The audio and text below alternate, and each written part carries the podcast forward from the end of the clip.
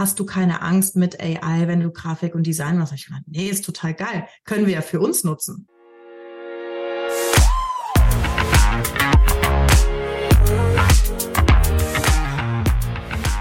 Willkommen bei der Extrameile, dem Podcast für Macher und Vordenker, die aktiv daran arbeiten, ihre Vision Wirklichkeit werden zu lassen und dabei Grenzen überwinden. Heute habe ich Chantal Alberstadt, Branding- und NFT-Expertin zu Gast. Sie hat Marken wie Snox, Löwenanteil und Felix Tönnissen betreut und ist sogar Gründerin einer Brauerei. Erzähl uns doch mal mehr dazu. Herzlich willkommen. Hi, zunächst mal schön, dass ich heute da sein darf. Ähm, ja, freut mich riesig. Und wo fangen wir denn an? Zur Gründung zur Brauerei oder wo willst genau. du loslegen? Wer ist denn die Meta Brew Society? ja, die Meta Brew Society, da bin ich seit ähm, einem Jahr circa, jetzt haben wir Januar, ein bisschen weniger als im Jahr Co-Founder, betreue vor allen Dingen den Bereich Business Development, aber eben auch Branding und alles, was so visuelle Kommunikation ist und Marketing, Businessaufbau. Und die Meta Brew Society ist quasi eine ähm, Brauerei, deren Businessmodell auf NFT beruht.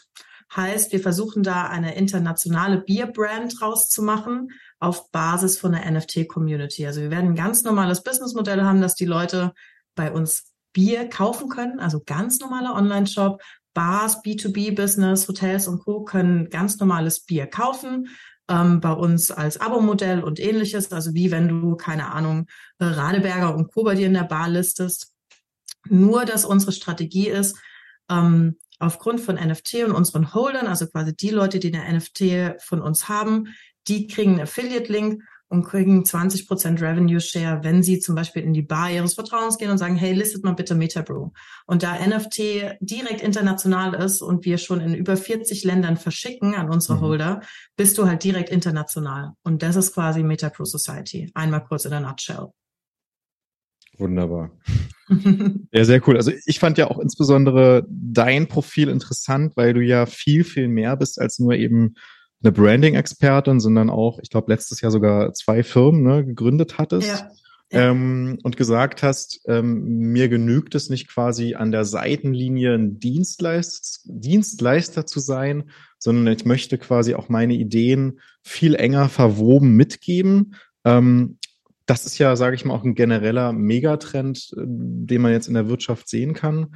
Und ähm, ja, damit unterscheidest du dich ja jetzt auch, ich sag mal, von kleineren Agenturen oder Freelancern. Wo kam denn eigentlich der Gedanke zu sagen, Gründen ist auch spannend und mhm. ähm, was hat dich denn dazu bewogen?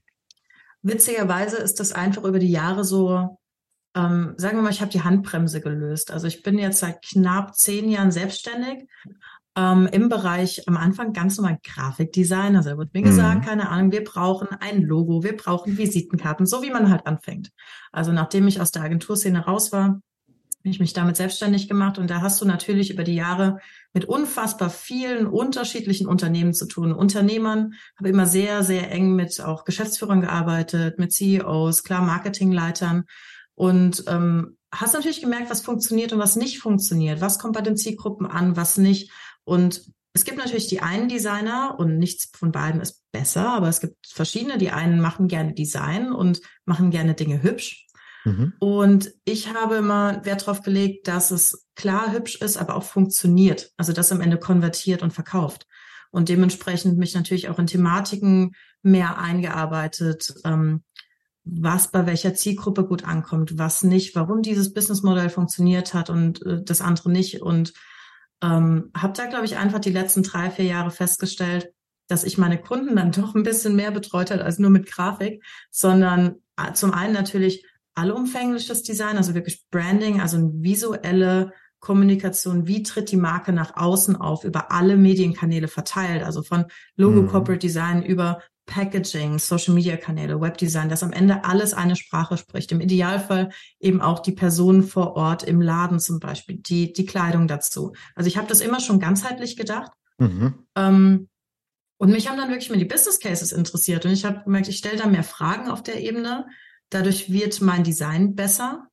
Und ähm, ja, und habe da so, glaube ich, einfach irgendwann die letzten zwei, drei Jahre gemerkt, dass der Bereich eigentlich mir zum einen noch mehr Spaß macht als das reine Design, dass es mir gar nichts ausmacht, wenn ich, ich habe zum Beispiel mittlerweile zwei feste Mitarbeiterinnen, wenn die ein Design umsetzen, mein, mein Herz hängt nicht dran, dass jedes Design von mir kommen muss. Die Creative Direction gar kein Problem. Also ich schaue da überall drüber und gebe mein Feedback und fasse auch da mal händisch an.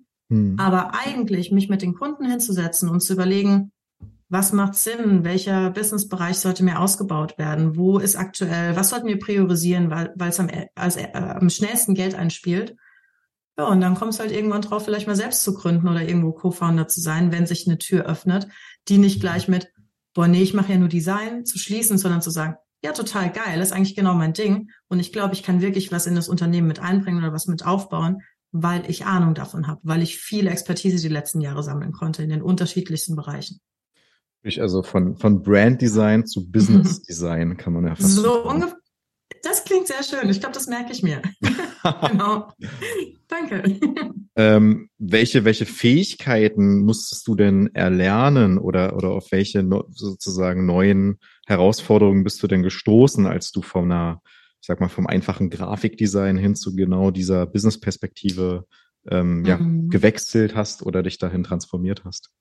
Boah, ich glaube, ähm, der größte Hebel ist wirklich immer so ein bisschen das Mindset, dass man wirklich auch mal, also ich glaube, die Expertise, die fachliche kommt nach und nach mit allen möglichen Erfahrungswerten und wenn du wirklich zuhörst und bei jedem Projekt mitlernst und das eine oder andere Buch liest, gar keine Frage oder mhm. Blogartikel, whatever.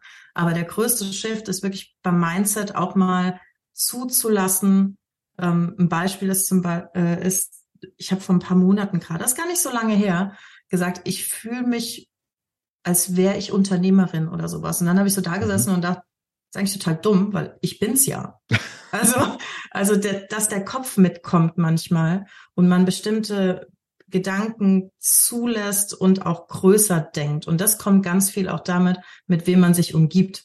Also ich glaube, so eine der größten Learnings und Dinge, in die ich investieren würde, wäre natürlich ein passendes Umfeld und ähm, Mindset Work. Sei es, äh, kannst ja auch, keine Ahnung, Blinkist hören oder ähm, Hörbücher, Bücher lesen, Podcasts hören, ähm, wo man wirklich was für sich mitnimmt und selbst reflektiert ist, wo seine eigene Kompetenz und Stärke ist und dann natürlich dann Fachexpertise ganz klar. Also manche Dinge muss man sich einfach einlesen oder man weiß, wo seine Schwächen sind und lässt auch da los und holt sich die richtigen Leute mit dran, die diese Schwächen abdecken. Ist mhm. ja aber auch hier wieder, das ist halt ein Mindset-Ding.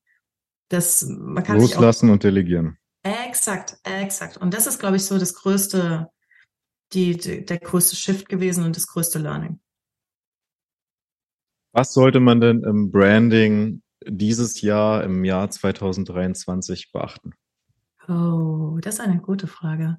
Ähm, ich würde sagen, das gilt aber eigentlich auch für die letzten Jahre und es wird auch generell gelten, Branding wirklich crossmedial zu denken mhm. und auch ähm, natürlich aktuelle Trends und äh, Technologien im Auge behalten. Ich meine, es gibt ja einen Grund, dass ich im NFT-Space bin. Der NFT-Space aktuell ist natürlich, wir sind hier gerade mitten im Bärenmarkt. Das ist kein Space, der einfach mal so Geld abwirft. Aber es ist eine Technologie, die Sinn macht für viele Business Cases, nicht für jeden, aber für viele, genauso wie AI. Ich weiß nicht, wie oft ich letztes Jahr von Leuten, die jetzt nicht sehr technisch versiert oder mhm. falsch, nicht so viel Fokus auf Technik, äh, Technik legen, gehört habe, hast du keine Angst mit AI, wenn du Grafik und Design machst? Ich meine, nee, ist total geil. Können wir ja für uns nutzen. Also kannst du ja nutzen für mhm. Ideenfindung, für neue Designkreationen und Co. Ähm, dementsprechend würde ich sagen, das komplette Branding, nicht nur, wir hätten gerne ein Corporate Design Manual und dann hat man da ein paar Farben und hofft, dass man sie richtig einsetzt, mhm. sondern wirklich sauber crossmedial aus, ausstrahlen, ausarbeiten und äh, die Technologie, die sich jetzt immer weiterentwickelt, schon immer weiterentwickelt hat, noch mehr im Auge behalten, weil ja. sie entwickelt sich natürlich sehr schnell weiter und die kann man für sich und seinen Business Case extrem gut nutzen und das ist fast überall der Fall. Okay, wobei ich jetzt gedacht hätte, gerade im kreativen Bereich mhm. oder im, im, Grafikbereich kann AI nicht so wirklich helfen. Ähm, das, das heißt, da liege ich mhm. falsch. Da gibt es jetzt auch schon Anwendungen. Ich würde auf jeden Fall sagen, also alleine schon ähm, als Beispiel, wir haben ein äh, ganz einfaches Beispiel. Wir haben ein Label-Design gemacht letzte Woche Und äh, meine Mitarbeiterin hat sich hingesetzt und hat ein bisschen online geschaut, was wir machen können. Wir haben halt ein Pattern gebraucht, also so ein, mhm. so ein Musterhintergrund. Mhm. Hat sie mal mit verschiedenen Themen und verschiedenen Wordings in AI reingeworfen. Da kam eine mega geile Idee raus. Und wir so, ey, das ist mega cool. Wären wir nie drauf gekommen.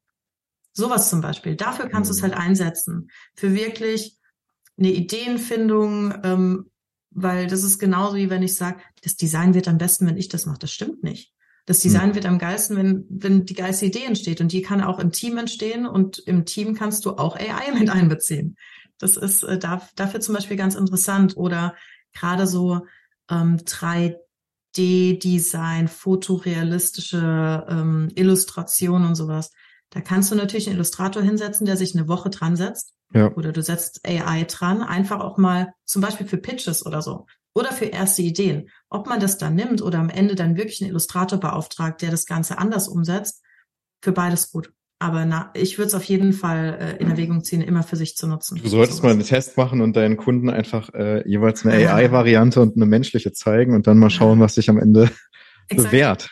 Ja, am Ende halt die beste Idee und es kann AI sein. Und da muss man halt auch mal als Designer sein Ego loslassen und sagen, mhm. ey, wenn AI mehr knallt, also in dem Fall zum Beispiel, in dem Case, dann nutzt man AI für sich, ist doch cool. Dann ist man aber smart genug, die Möglichkeit zu sehen und nicht von Anfang an zu sagen, so wie, auch ein gutes Beispiel, glaube ich, Canva. Canva, ich weiß nicht, wie viel Designer Canva hassen. Ich mhm. biete meinen Kunden Canva-Vorlagen an, weil sie können damit arbeiten.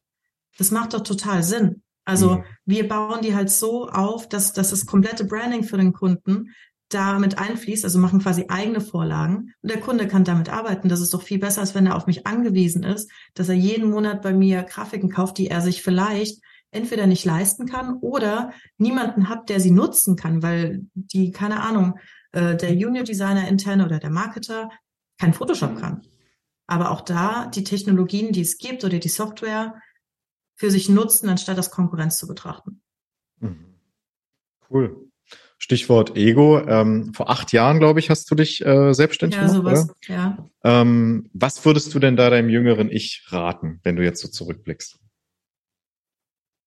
Oh, das ist echt eine gute Frage. Eigentlich mag ich den Weg, den ich gegangen bin, muss ich sagen. Ähm, ich hätte vielleicht ein bisschen früher die Handbremse loslassen können und es gab schon zwei, drei Momente, jetzt nicht vor acht Jahren, aber bestimmt schon vor vier oder fünf, wo ich hätte jemanden anstellen können, mhm. ähm, wo ich gesagt habe, boah, fühlt sich noch nicht richtig an. Und dann habe ich es auch nicht gemacht, sondern erst letztes Jahr. Das hätte ich vielleicht früher machen können. Aber ansonsten, so blöd und so flach das klingt, geh den Weg einfach. Nimm die mhm. Kunden mit, aus denen du Erfahrung gezogen hast. Ähm, ich würde nichts unbedingt anders machen. Ich hätte ein bisschen schneller laufen können, aber im Endeffekt stört es mich halt auch nicht, dass ich erst letztes Jahr jemanden angestellt habe, weil vielleicht bin ich jetzt natürlich auch mit dem Wissen und dem Mindset die weit bessere Arbeitgeberin, als die ich vor fünf Jahren gewesen wäre. Mhm. Ja, das ist sehr reflektierend. ja. Mhm. Ähm, und, und wie war das? Also hast du denn auch, auch Wegbegleiter gehabt oder was hat dir denn generell geholfen, einfach dann in den letzten Jahren gerade größer zu denken? Mhm. Äh, die größer denkenden Menschen um mich herum zu haben. Also wieder das, das war, Umfeld. Ist wirklich so. Also man hört das ja immer wieder so, man ist die Summe aus den fünf Menschen, die einen umgeben und so. Meiner Meinung nach eine 100 Prozent korrekt. Wenn du Menschen um dich rum hast, die ähm, kein Ballast sind, in Anführungszeichen, jetzt nicht menschlich Ballast, aber jetzt einfach so Mindset-mäßig äh, einen nicht runterziehen, sondern groß denkende, positiv denkende Menschen. Das heißt nicht, dass sie alles unterstützen müssen, was du sagst, aber sie geben dir eine ehrliche Meinung und sie sind grundsätzlich ähm, motiviert, haben mhm. Bock, haben keine Angst vor großen Ideen, sind eher Typ Risiko als Typ Safety. Die mhm. Leute haben mir extrem gut getan, die vielleicht auch ähm, schon drei Schritte weiter sind oder zwei Schritte weiter sind und einem manchmal so ein bisschen die ich will nicht Angst sagen, weil so klassisch Angst habe ich im Business-Kontext und so glaube ich nicht, aber so ein bisschen den Zahn ziehen können, wenn man sich selbst vielleicht blockiert und denkt, boah, nee, so weit bin ich noch nicht. Und dann, wenn du die richtigen Leute um dich rum hast, die dann sagen, warum nicht? So wie ich es bei anderen als auch mal, natürlich bist du so weit. Mach doch einfach. Einfach machen. Einfach den nächsten. Schritt gehen. Was, was soll denn passieren? Bei den meisten ja. Sachen ist doch wirklich, was soll denn passieren? Da ist Worst Case, ist noch nicht mal ein Bad Case. Es ist einfach neutral, Learning und weiter. Also meistens passiert ja gar nichts. Ähm, solche Menschen, das, das ist wirklich, das hat mir die letzten Jahre extrem gut getan. Wirklich sehr, sehr gut getan. Ich hatte nie, glaube ich, die Leute, auch nicht in meiner Kindheit, auch nicht meine Eltern, die mich irgendwie krass limitiert haben ähm, und gesagt haben, nee, das kannst du nicht machen und so Typ super sicher, aber heute ist es nochmal ein ganz anderes Level, ein ganz anderes Denken. Das heißt, diese externe Perspektive äh, hilft einem dann und wenn man genau diese Menschen um sich rum hat, die einen dann, sage ich mal, ein bisschen anstacheln, äh, selber auch größer zu denken und mehr umzusetzen. Das heißt also, der, ja. der eigene Feind, der sitzt quasi hier oben. Ja, exakt, exakt. Also würde ich genauso sehen. Ähm, und ganz oft ist es ja so, dass wir selbst unsere größten Kritiker sind und ähm, selbst denken, wir sind noch nicht so weit und die Leute von außen wissen, dass wir schon so weit sind und müssen einen mhm. nur manchmal so ein bisschen anstoßen. Also so geht's uns ja auch ganz oft, wenn Freunde oder gute Bekannte also sich selbst limitieren und wir sehen das. Sie selbst mhm. sehen es nicht. So, so ist es ja bei uns genauso. Mhm, spannend. Sehr, sehr gut. Ähm, dazu passt ja auch, dass du eben genau in dem NFT Web 3 Universum unterwegs bist. Ähm, ich würde ja schon sagen, das ist ja mit einer der, der größten äh, Trends, die wir so aktuell haben. Ähm, für vielleicht Zuhörer, die wenig damit Berührungspunkte hatten, was ist das und, und warum sollte ich mich als Unternehmer, vielleicht auch als klassischer Unternehmer mit dem Web 3 beschäftigen? Ja, ähm, Web 3 bezieht quasi mit ein, dass man ähm, ein digitales Asset, also so ein, ein Token, was auch immer, dass einem das gehört, also so ganz einfach betrachtet und ähm, eben nicht, wie man normalerweise sagt, es ist ein JPEG und ich kann es ja einfach speichern.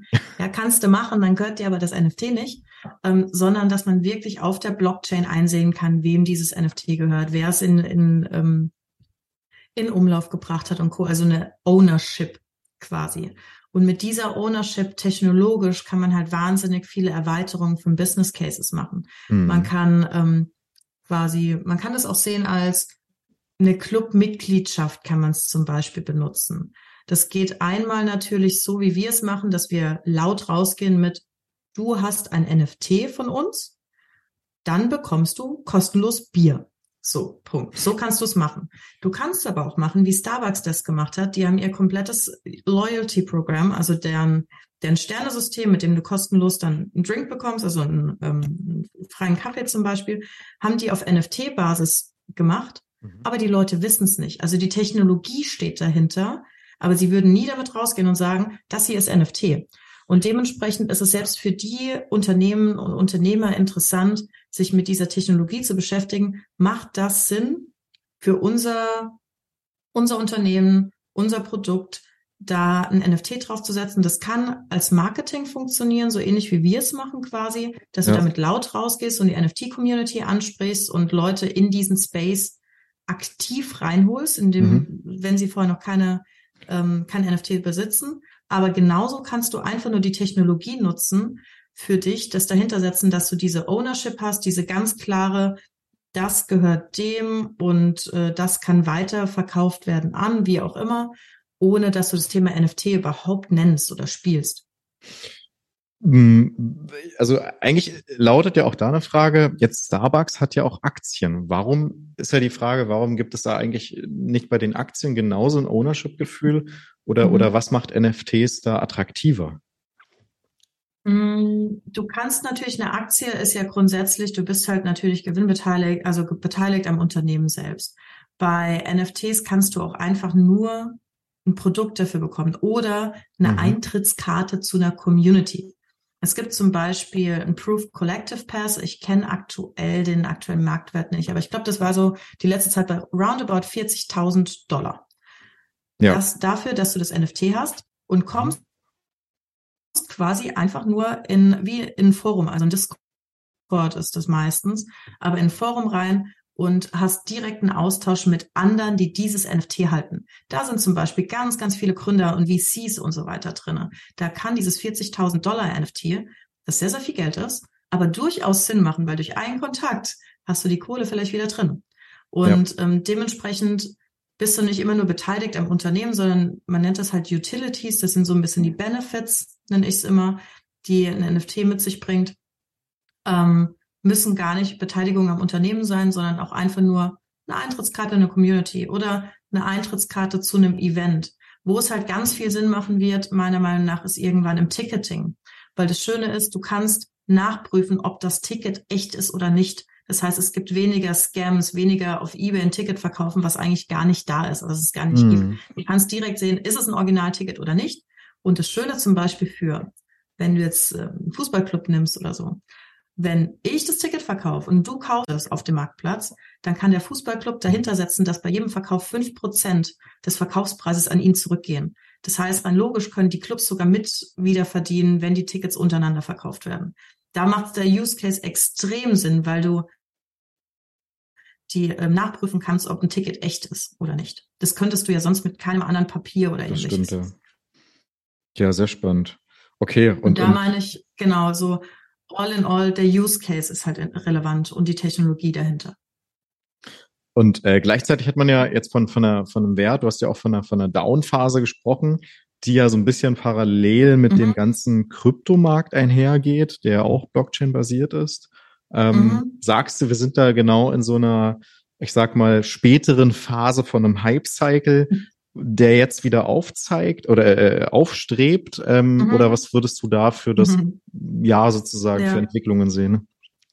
Ich würde es mir wünschen, aber ähm, gar keine klare Tendenz. Also es kann auch wirklich sein, dass der, ähm, wie beim Aktien Bären und Bull Market, dass der äh, Bärenmarkt auch noch ein Jahr anhält oder anderthalb.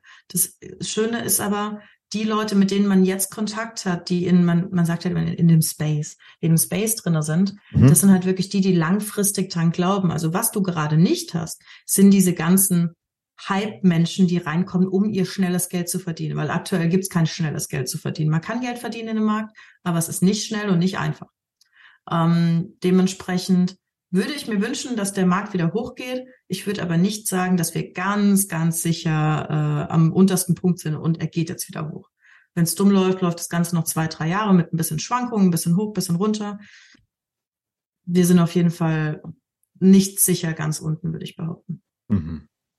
Was aber jetzt unbedingt nicht um, äh, dagegen spricht, dass man trotzdem ein NFT-Projekt launcht, wenn der Use Case stimmt und je nachdem, wie viel NFTs man verkauft, ob das 500 sind oder 1000, oder ich bin jetzt zum Beispiel gerade mit einem ganz normalen Kunden, mit einem, der hat ähm, ein, ein Weinunternehmen, also ähm, mhm. Weißwein, Rotwein, Rosé, da bauen wir wahrscheinlich als einen Marketing-Channel zusätzlich ein NFT-Projekt nebendran, weil es Sinn macht für so eine exklusive Membership mit exklusiven Events und Zugang zu exklusiven Weinen, da macht es Sinn, das einfach jetzt schon nicht als normale Membership zu machen, sondern einfach auf NFT basiert. Und das macht für den, für denjenigen, der am Ende diese Membership kauft, eigentlich keinen Unterschied, ob es NFT ist oder nicht, nur dass die Technologie stärker ist, als dass du es ohne machst. Und im Long Run, also Long Term gedacht, macht es auf jeden Fall mehr Sinn. Deswegen denken wir das jetzt schon an, da ist uns die Marktlage egal. Weil hm. für denjenigen, der es kauft, macht es keinen Unterschied. Sehr spannend. Naja, dann werden wir in zwei Jahren auch nochmal äh, wieder dazu sprechen. Auf jeden Fall. Sehr gerne. Ähm, dann muss ich dich natürlich fragen, auch als, als äh, äh sozusagen Grafikkoryphäe, mhm. welche Tools, ganz praktisch gedacht, welche Tools und Apps würdest du definitiv jedem empfehlen zu nutzen, der sich eben mit ähnlichen Bereichen beschäftigt oder also wir, mhm. wir hatten Canva beispielsweise erwähnt. Mhm. Ähm, was willst du da sozusagen an, an Wissen mit uns teilen? Ja, also wir, wir arbeiten ganz klassisch noch mit der Adobe Creative Suite. Also immer mhm. noch äh, ganz normal Photoshop, Illustrator und Co. Dann hast du natürlich, wenn es ums Webdesign, ums Klassische geht, kannst du neben Adobe XD auch Figma nutzen, was auch ein sehr, sehr, sehr starkes Tool ist. Und für alle, die jetzt keine klassischen Designer sind, finde ich in der Tat äh, Canva wirklich gut. Also es ist einfach ein sehr, sehr sinnvolles Tool, weil es zeitsparend ist. Du kriegst die Sachen schnell optisch gut gelöst. Im Idealfall so ähnlich wie wir es machen mit einem eigenen Branding und nicht nur mit den fertigen Vorlagen. Ja. Dann ist Canva, finde ich, ganz großartig. Ähm, und wenn man sich mal mit AI auseinandersetzen will, da gibt es natürlich auch verschiedenste Tools. Ich muss gerade mal kurz gucken, wie das eine heißt. Das ist auf Discord basiert. Mhm. Ähm, das heißt Mid Journey. Also mit wie die Mitte auf Englisch, M-I äh, MID, genau, MID und dann Journey. Ähm, da kann man wirklich AI einfach mal damit rumspielen und testen. Ähm, und Jasper, glaube ich, das kennst du wahrscheinlich auch. Ja. Jasper äh, für Text. Finde ich mal zum Spielen ganz interessant, um einfach mal ein bisschen reinzukommen und zu sehen. Das mhm. hat jetzt mhm. nichts mit Grafik zu tun, aber am Ende ist cool. das meiste irgendwie miteinander gekoppelt. Hervorragend. Wow, da waren viele äh, wissenswerte Ideen dabei. Das Umfeld entscheidet über deinen Erfolg. Ähm, NFTs haben eine ganz große Zukunft, inklusive der AI. Und mhm. vor allen Dingen ähm, mehr Mut zur Lücke und oh ähm, oh ja. ein Ja zum Unternehmertum. Ich danke dir ganz herzlich, Chantal, für deine Zeit und äh, freue mich auf alle künftigen Entwicklungen. Ich danke dir, hat Spaß gemacht.